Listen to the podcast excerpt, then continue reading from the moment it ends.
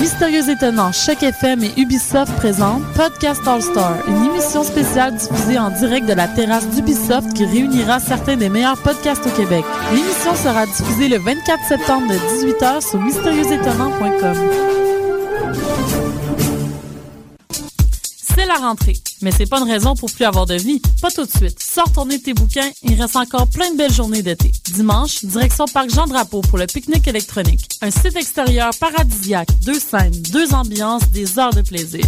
En septembre, Arnaud Gonzalez, Sonic Crew, Pillow Talk, Cats Dogs, Laura Jones, Matt Tolfré et bien d'autres. La dixième saison se poursuit jusqu'au 30 septembre à la place de l'Homme du Parc Jean-Drapeau. Pour plus de détails sur l'événement, visite le www.picnicelectronique.com et suis-nous sur les réseaux sociaux.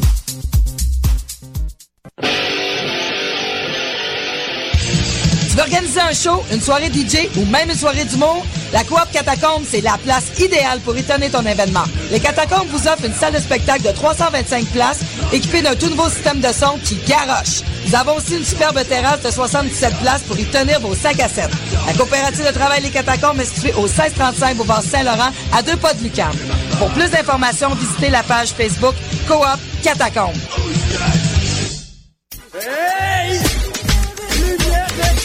Lumière Reggae et Choc FM présente les soirées Midnight Sound avec Creole Soldier Sound System. Alors ça se donne à chaque troisième samedi du mois au bar L'Alizé, 900 Ontario Est, à deux pas du métro Berry-UQAM. Ambiance créole et métissée, les meilleures rotations soleil, open mic, ambiance sound system. Seulement 4 dollars à la porte. Dès 23h30. Pour plus d'informations, visitez la page Facebook officielle de Lumière Reggae.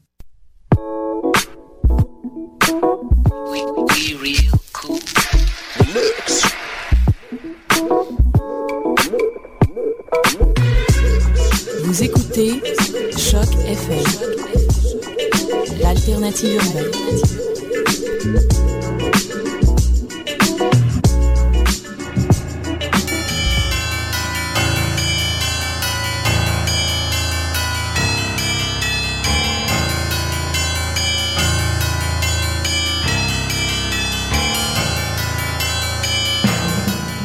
Bonjour, vous êtes sur Choc FM et c'est le tome 7, un tout nouveau tome pour Mission Encre Noire et c'est le chapitre 90. Nous sommes mardi 18 septembre 2012. Hélène et Eric avec vous toujours. Bonsoir à toutes et à tous, bonsoir Hélène. Bonsoir Eric.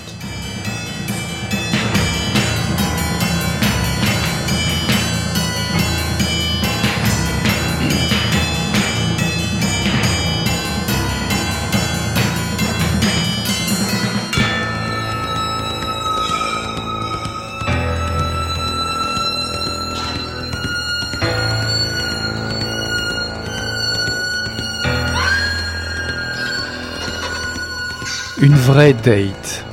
Une vraie date. Qu'est-ce que ça voulait dire?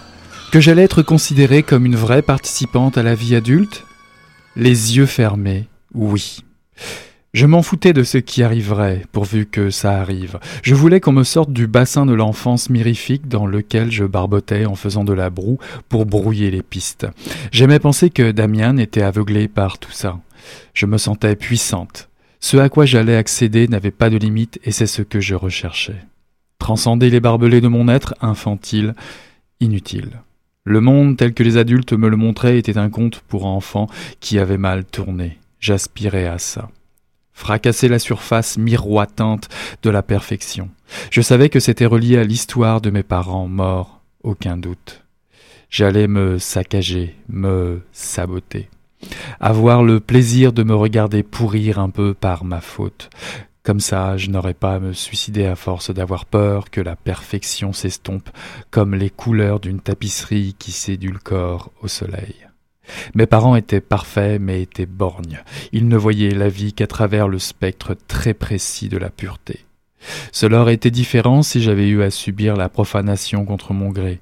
Je voulais m'auto-mutiler pour éviter d'être une victime de la vie. Après, lorsque j'aurais vu ma dégradation en face, je redeviendrais une bonne personne. Celle qu'on attendait de moi, avec des clochettes sur les pieds. C'est une expression anglophone de Damien, traduite. Ma tante, ma tante. Je lui ai parlé. Elle m'a écouté. Elle a senti qu'elle ne pourrait rien contre mes sombres machinations.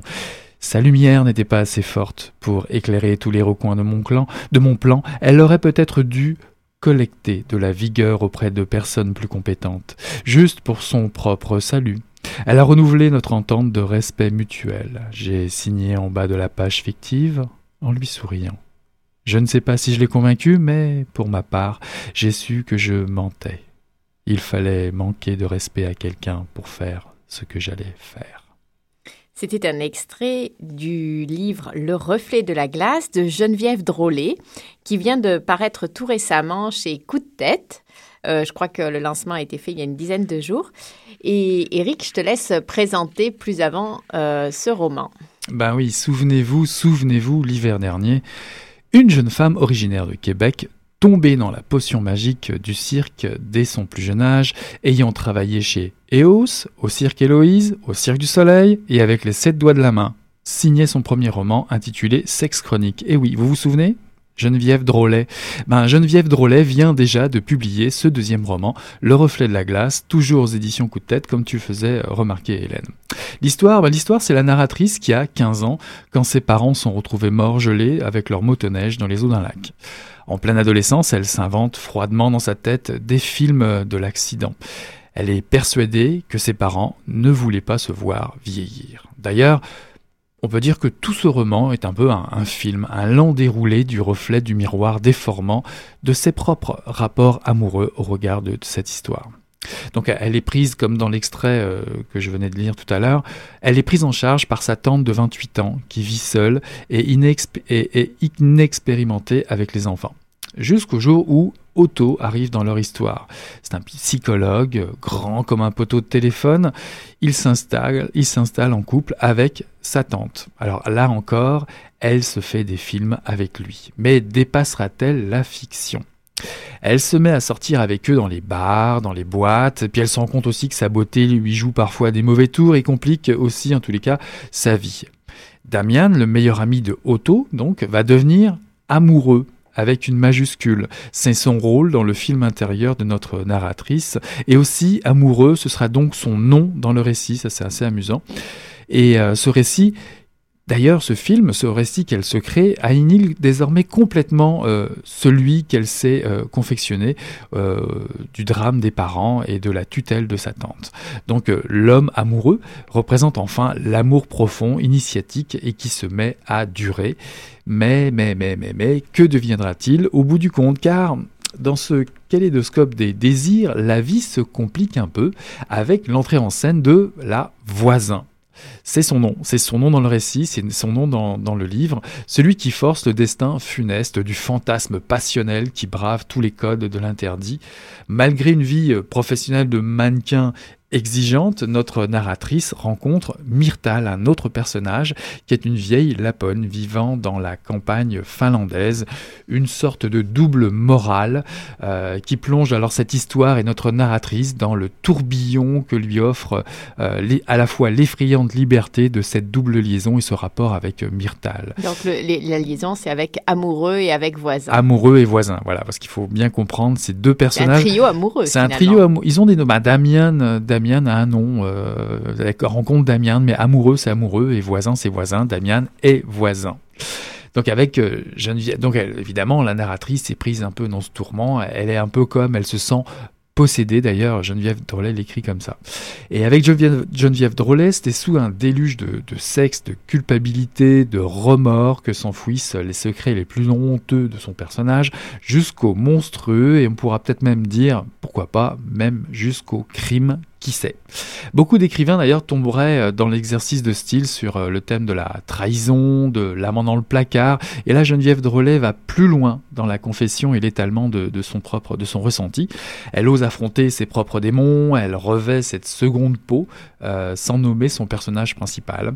Son écriture est, beaucoup plus serrée d'ailleurs, plus efficace que dans, dans Sex Chronique j'ai trouvé, et, plus pénétrante et minutieuse. en tant que lecteur, on apprécie, on apprécie à sa juste valeur cette cette mise à nu de, la quête euh, existentielle. Euh, Geneviève Drolet, trouve les mots. c'est pas forcément trash d'ailleurs pour pour apporter par rapport à Sex Chronique, je veux dire, pour apporter de la lumière au milieu de, des zones d'ombre dans un dans un saisissant numéro d'équilibriste. Donc pour moi, c'est vraiment un, excellent second roman pour une, jeune auteure qui promet une belle découverte encore, une des belles découvertes de la rentrée aux éditions Coup de tête. Alors je crois qu'on va écouter et faire une petite pause musicale, Eric. Euh, tu... La première pause musicale, oui, effectivement, euh, est prévue et c'est euh, Ombre qui, qui nous joue Wait Those Words. Ça tombe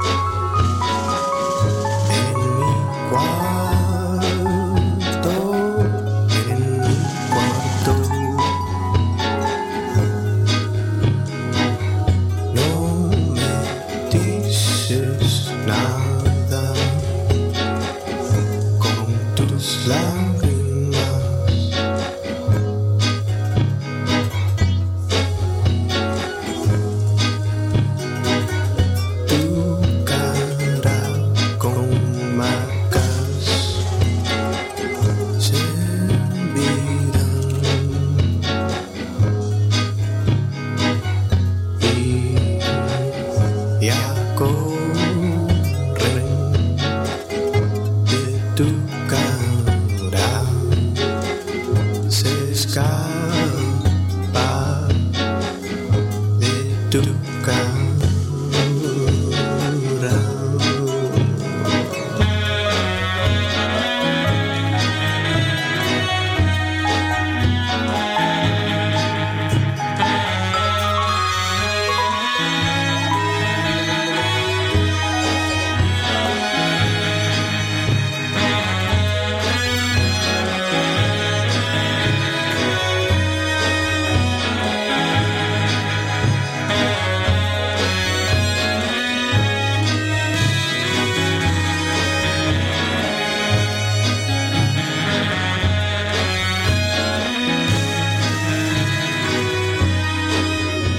ça, hein Un petit côté dub. C'est Ombre qui nous chantait White Those Words. De retour en studio, Hélène.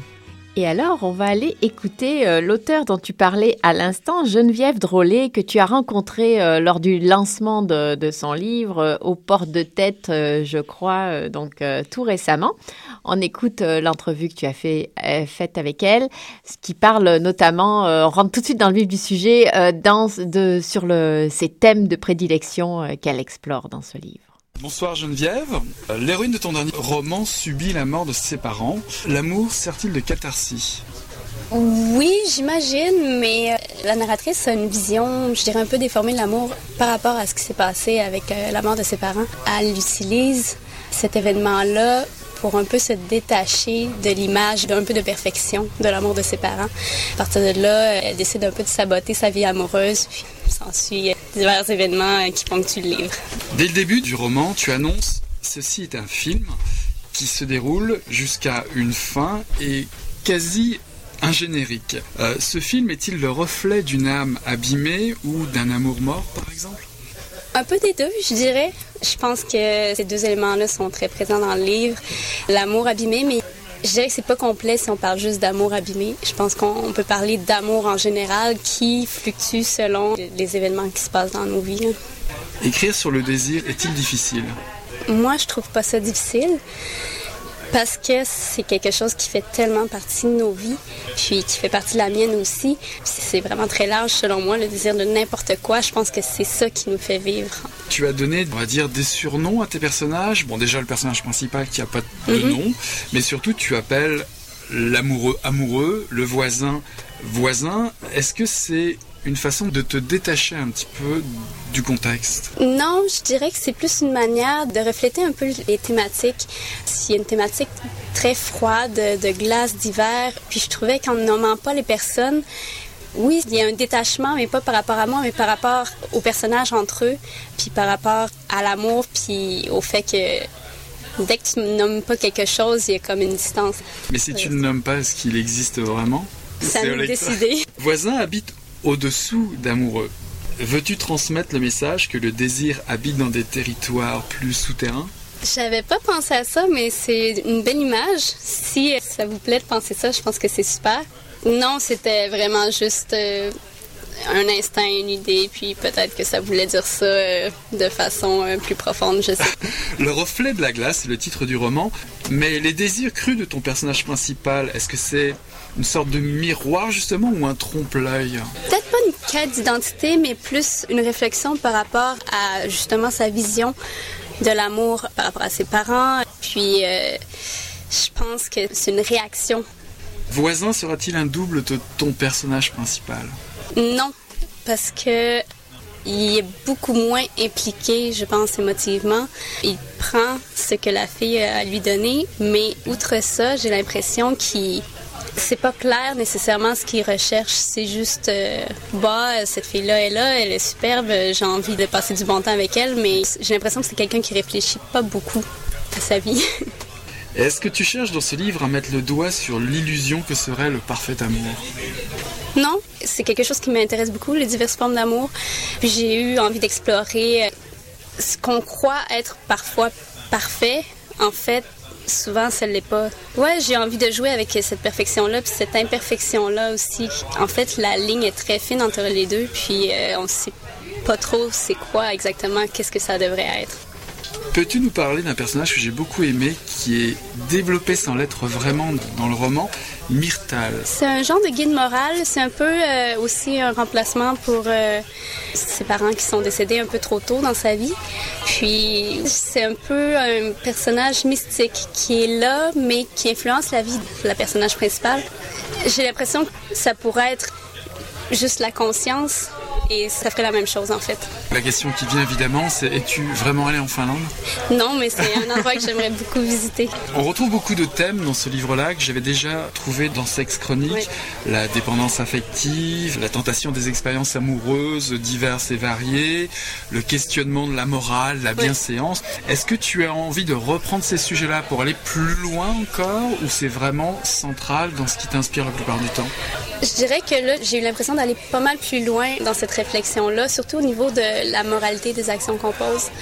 Je me suis questionnée sur est-ce que la morale, c'est quelque chose de personnel à chacun ou ça devrait être universel? Puis à ce moment-là, est-ce qu'on a le droit de juger en fait les actions des autres? Parce que tout le monde devrait être pareil? Fait que ça, c'est un thème que j'ai vraiment eu envie d'aborder. Pour le reste, je sais pas. C'est très instinctif. Mon travail en ce moment, je me pose pas trop de questions pendant que je le fais. C'est surtout rétrospectif, habituellement. Est-ce que le fait d'aller vers des textes très crus, provocateurs, quasi trash, on va le dire, tu es quand même chez Coup de tête, est-ce que ça te permet justement d'aller bousculer ce questionnement autour de la morale? Oui, je pense que d'aller dans les extrêmes de n'importe quoi, ça permet de re-questionner n'importe quel sujet, en fait. Si on reste dans les zones un peu populaires, euh, il n'y a pas grand-chose qui se passe. T'es très à l'aise avec une écriture trash comme ça Je sais pas si je considérais que mon style d'écriture est trash. Peut-être les thèmes le sont plus, mais le style d'écriture, j'ai plus l'impression de dire les choses que j'ai à dire sans trop détourner l'attention sur des fioritures ou sur des choses qui, selon moi, sont pas nécessaires. Je fais juste garocher l'information. Bon, les gens font ce qu'ils veulent avec. Alors l'amour est-il pour toi quelque chose de morbide? On pourrait le croire euh, à lire ce destin, on va dire funeste, sans révéler le punch. Mhm. Non, je, je pense vraiment pas que l'amour est quelque chose de morbide. Je pense que c'est quelque chose d'excessivement beau. Et je crois surtout que chacun devrait chercher la forme d'amour qui lui convient et non pas de se baser sur ce que ça devrait être par rapport aux normes de la société. Parce qu'il y a quand même deux thèmes qui reviennent très fort dans tes deux romans, Sexe chronique et Le reflet de la glace. C'est cette espèce de recherche du bonheur en tentant soit de réaliser tous ses désirs, quels qu'ils soient, ou consciemment plutôt les repousser toujours plus loin ou en tout cas repousser la satisfaction le plus loin possible. Alors, est-ce que le bonheur, c'est atteindre ses désirs ou non? Je pense que le bonheur, c'est dans l'équilibre, un peu d'atteindre le désir, un petit peu de refoulement. Est-ce que finalement, ton personnage est-il vraiment en maîtrise de son destin? Je pense pas, non. Je pense qu'elle est enfermée dans cette image qu'elle a de l'amour, puis elle vraiment très passive sur les choses qui se passent, un peu prisonnière de sa froideur par rapport à tout ce qui s'est passé dans son passé. Donc je pense non, elle est vraiment pas en contrôle, même si elle essaie de l'être. Comment as-tu trouvé le passage du premier roman, c'était assez rapide, il y a un mhm. an, qui a connu un certain succès à ce deuxième Ça s'est fait tellement rapidement. Euh, j'étais en fait en plein lancement de Sex Chronique au moment où j'ai amorcé euh, l'écriture de Le reflet de la glace. Euh, ça a été très rapide aussi le processus d'écriture.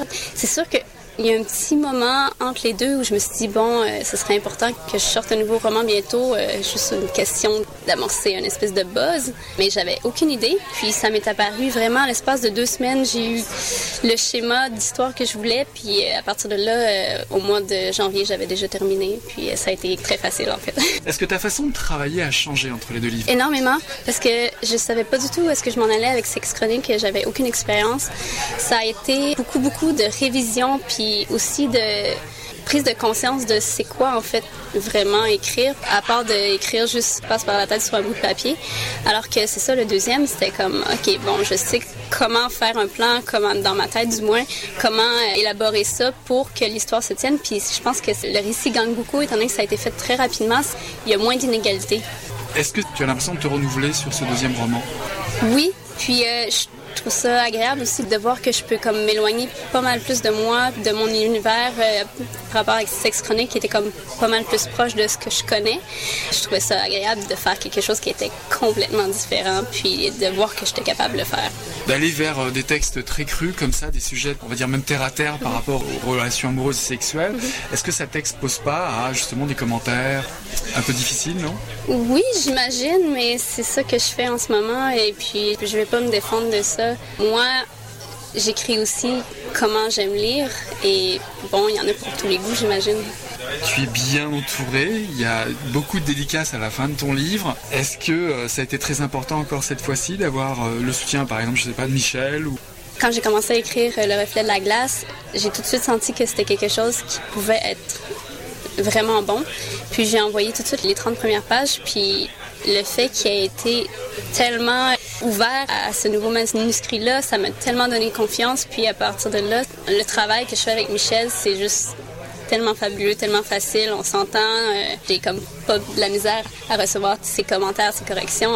Un autre projet en cours, un troisième? Oui, il y a un autre projet en cours qui s'annonce, euh, je dirais, beaucoup moins trash. J'ai envie d'explorer un peu moins ce style d'écriture-là, fait que on va voir ce que ça va donner. Sûrement pas chez Coup de tête à cause de la nature du roman, mais je sais pas encore comment ça va se profiler. Voilà, bah écoute, euh, on ne sait pas encore comment ça va se profiler. Je précise que Michel Vézina, euh, Michel, c'est Michel Vézina, l'éditeur euh, de Coup de tête. Hein. Mais tout le monde aura compris. Et j'aime beaucoup ce qu'elle dit sur chacun doit trouver la forme d'amour qui lui convient en dehors des schémas sociétals et la perfection, la, ligne entre mince entre perfection et imperfection. Et puis elle aime écrire aussi comme ce qu'elle aime lire. Enfin, voilà. vraiment intéressant. Alors, euh, comme euh, il n'y a pas que Geneviève Drolet dont on voulait vous donner une nouvelle euh, et vous présenter l'actualité, parce que comme c'est la rentrée littéraire et le début de notre tome 7, j'ai pensé vous proposer quelques nouvelles des auteurs québécois, de quelques-uns des auteurs québécois passés par Mission Encre Noire, ou directement par le biais d'une entrevue ou en studio, ou indirectement parce qu'on a présenté leurs livres. Alors évidemment, je ne pouvais pas tous les faire, j'en ai choisi quelques-uns. Peut-être que je continuerai une autre fois. Alors, euh, dans le tome 2, au tout début de l'émission, euh, en janvier 2011, on avait parlé de euh, Contre-Dieu de l'auteur bien connu Patrick Sénécal, qui avait aussi été entrevoûté, comme je dis. Eh bien, Sénécal poursuit sa série Malface qui se déroule dans un cégep déjanté de, de région au Québec avec un tome 2 intitulé Torture, luxure et lecture. J'aime beaucoup ce titre. Torture, luxure et lecture, c'est tout un programme alléchant. Enfin, ça dépend de quelle torture on parle. Mais bon, c'est publié chez Alire euh, tout récemment.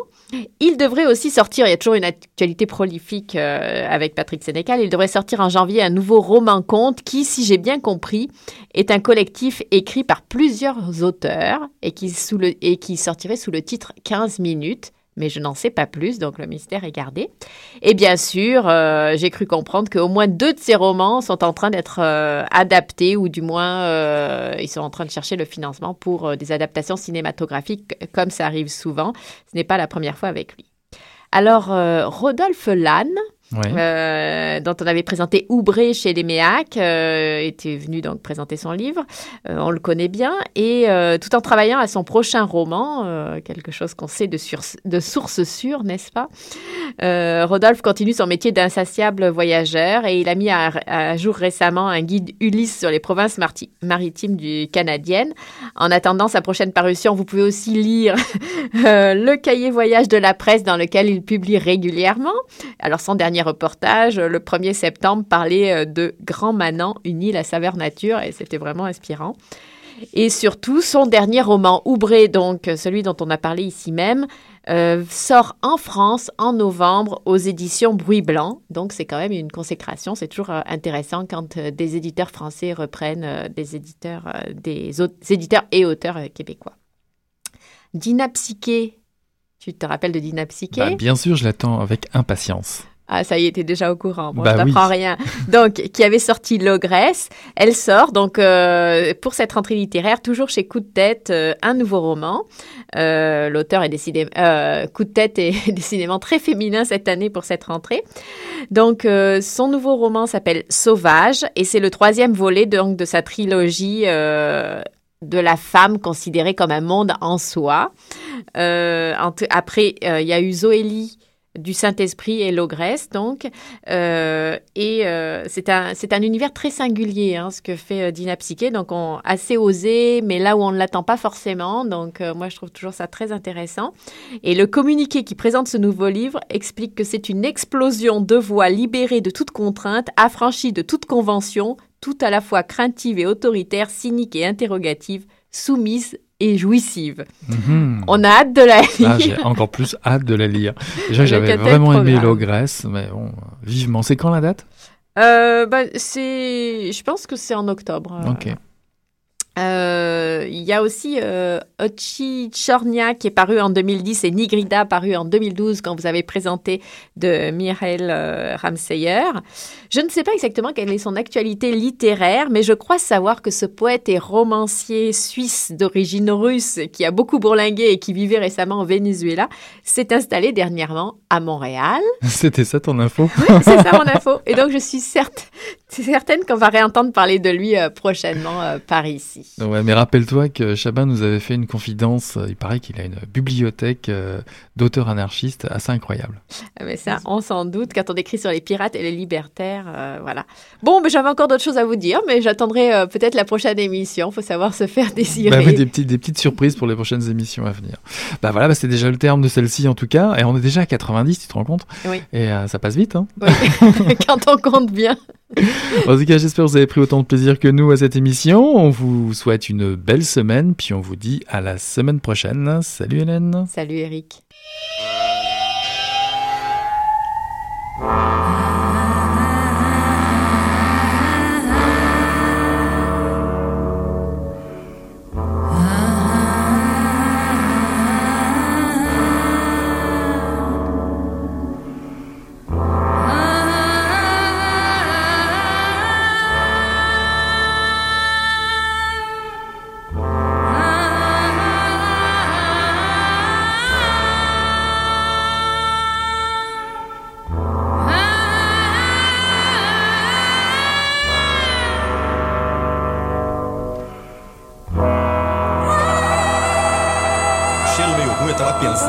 Coisa e fedeu as quando. Mas o negócio tava bom, bicho. O negócio tava bom, só quando ele tava tão entupido. Gostoso!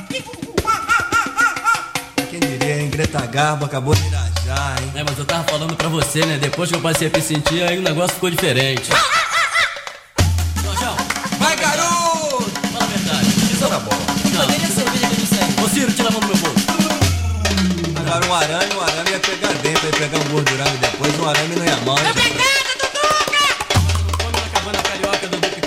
mais 10 quilos. Olha, depois já viu, né? Olha aí, depois gestão tá da certa.